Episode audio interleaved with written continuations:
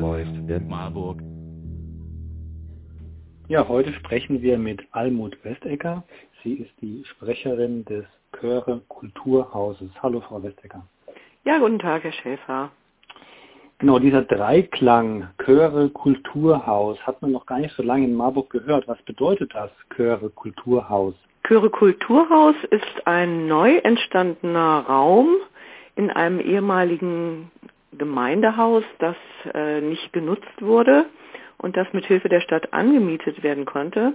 In diesem Haus ist ein Raum entstanden, in dem Chöre und Musikgruppen und andere kreative Gruppen derzeit proben und äh, miteinander musizieren oder tanzen oder trommeln können, um halt auch unter Hygieneregeln ähm, dort aktiv sein zu können. Mhm. Das finde ich jetzt ganz spannend, weil viele Kulturschaffende klagen eigentlich darüber, dass es wenige Proberäumlichkeiten und Aufführungsmöglichkeiten gibt.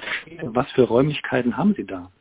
Das ist ein sehr großer Saal, der ehemalige Gemeindesaal von 120 Quadratmetern und das Besondere an diesem Saal ist, dass er hoch ist, also um die 3,50 Meter und er hat auf beiden Längsseiten durchgehend öff äh, zu öffnende Fenster. Und er ist dadurch sehr gut zu lüften und steht in einer Umgebung, in der die Lärmbelästigung auch äh, nicht die Nachbarn erreicht.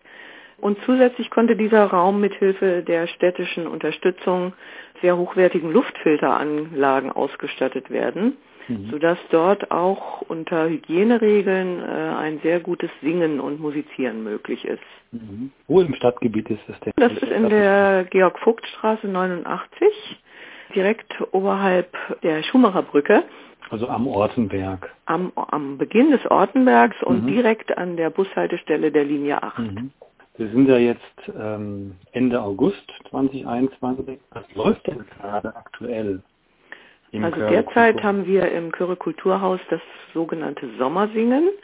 Wir konnten das Chöre Kulturhaus im Mai 20 eröffnen, nachdem der Lockdown weitgehend beendet war. Und äh, es haben dann sofort dort viele Chöre mit regelmäßigen Proben begonnen, die aber dann während der Sommerferien etwas äh, pausiert haben in, an manchen Tagen.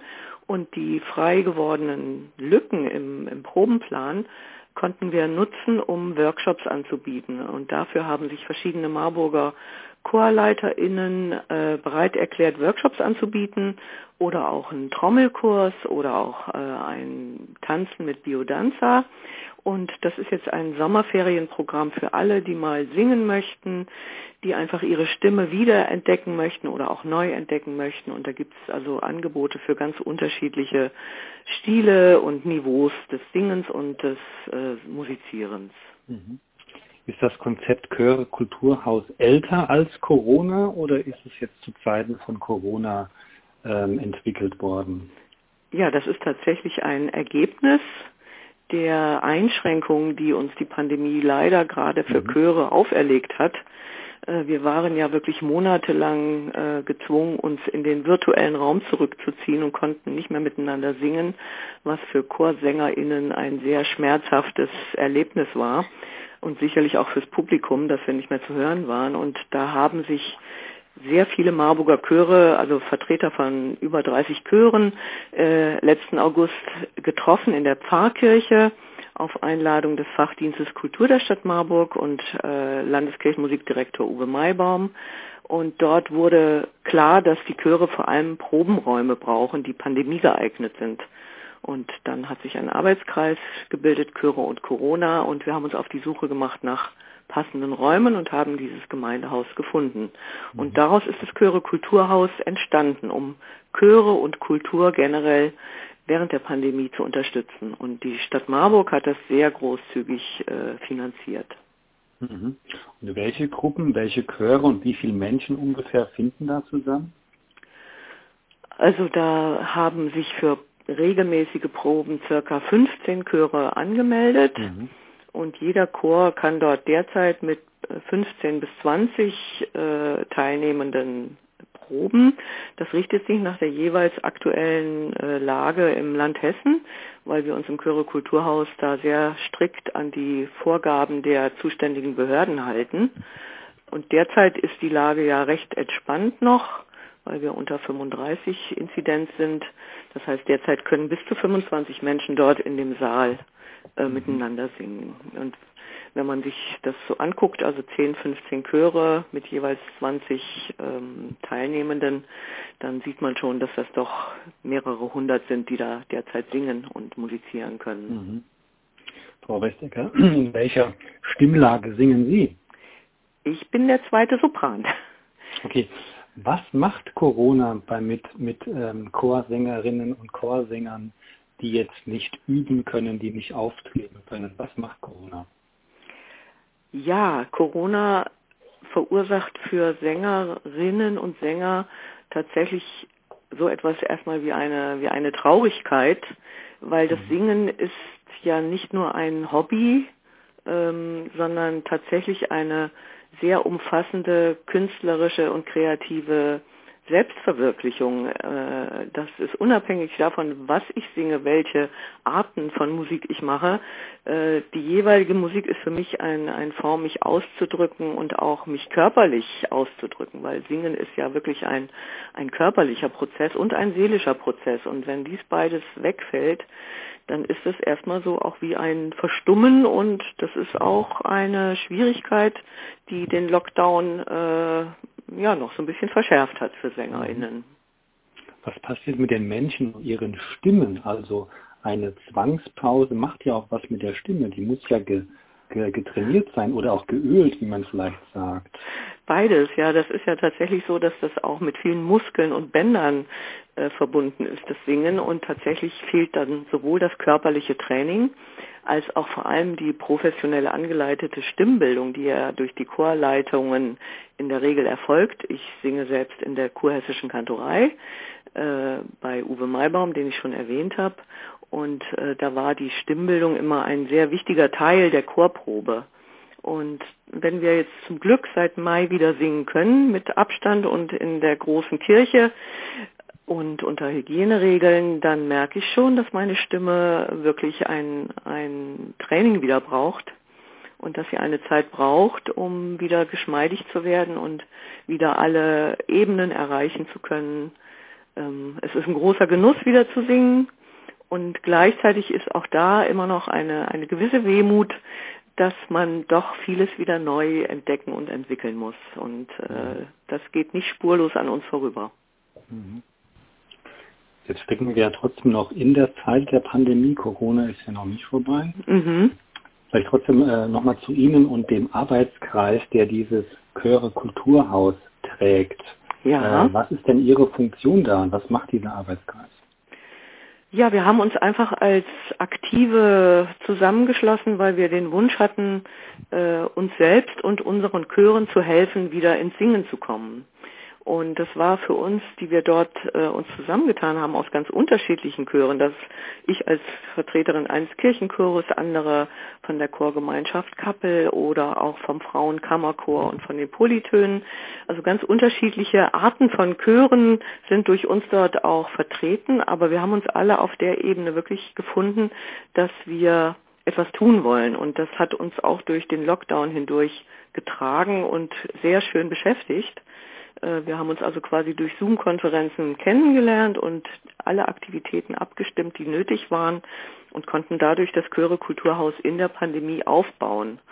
Und das hat uns auch stolz gemacht und äh, uns auch Kraft gegeben, äh, wirklich dran zu bleiben und unser Singen und unsere Chöre nicht zu vergessen. Mhm. Ich war halt auch Ideengeberin und bin auch äh, Sprecherin, weil ich auch beruflich früher mit Öffentlichkeitsarbeit zu tun hatte mhm. Mhm. und kann diese Erfahrung da sehr gut einbringen und jeder bringt seine Erfahrung ein. Wir haben sehr kreative Menschen, die gut basteln können. Wir haben gute Organisatoren, wir haben Technik. Äh, Freaks, die sich mit der Technik auskennen. Also wir tragen alles zusammen, was wir an Potenzialen haben.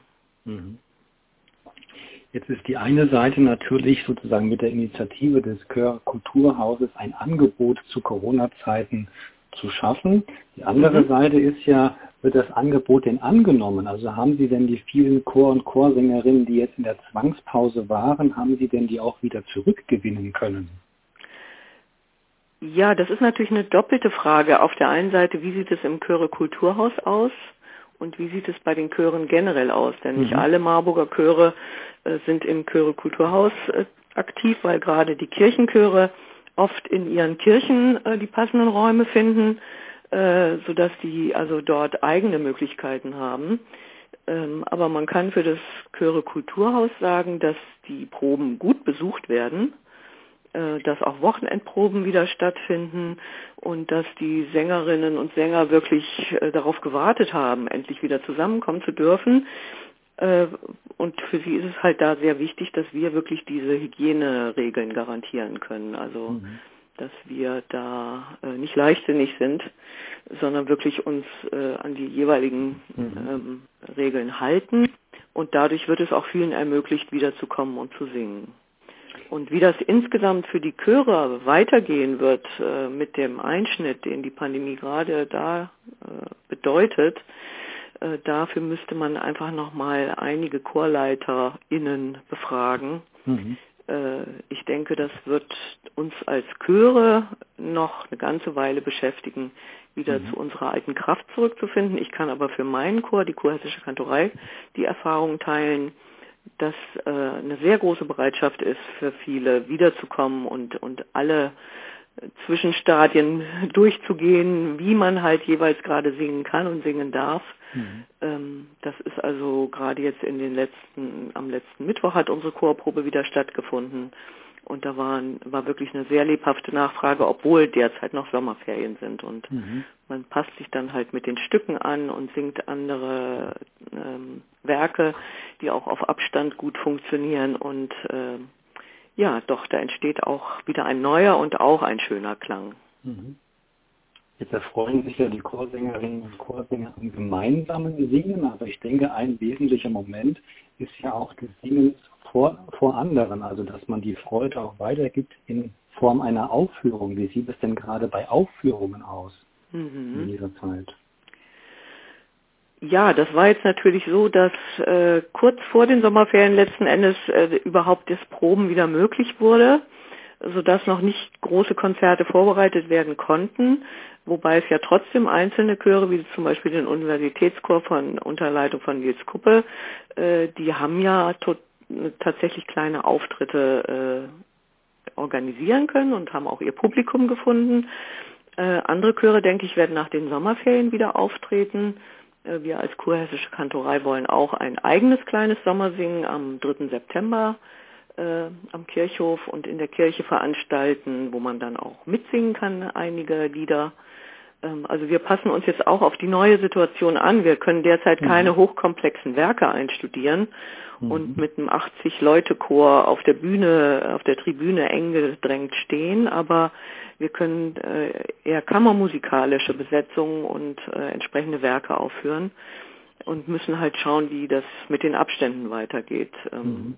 Also ob jetzt die Geimpften, Genesenen, Getesteten auch mal wieder näher zusammenrücken dürfen, das ist sicherlich noch eine wichtige Frage, weil das Singen auf Abstand ist natürlich schon was anderes als so, wie wir früher gesungen haben. Mhm. Was für Abstände haben Sie da gerade in den Proben oder bei Aufführungen? Äh, das, ich denke, also auch das richtet sich ja nach den jeweiligen Vorschriften. Ich denke, dass es im Moment die zwei Meter zur Seite und mhm. äh, in Räumen ja zwei bis drei Meter nach vorne mhm. sein müssen. Wobei diese Auflage derzeit nicht verpflichtend ist. Mhm. Äh, wir sind ja noch äh, im niedrigen Inzidenzbereich, aber das entwickelt sich ja gerade in die falsche Richtung, äh, sodass sein kann, dass die Abstände vielleicht wieder größer werden. Ich weiß nicht, wie sich die Einhaltung der 3G-Regel äh, im Chorbereich dann genau auswirken wird. Also mhm. wie eng wir dann wieder zusammenstehen dürfen. Mhm. Das wird noch eine spannende Frage sein. Mhm.